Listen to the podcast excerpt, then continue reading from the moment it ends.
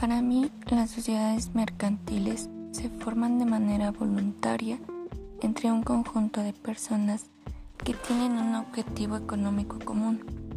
Existen por medio de capitales aportados por los socios.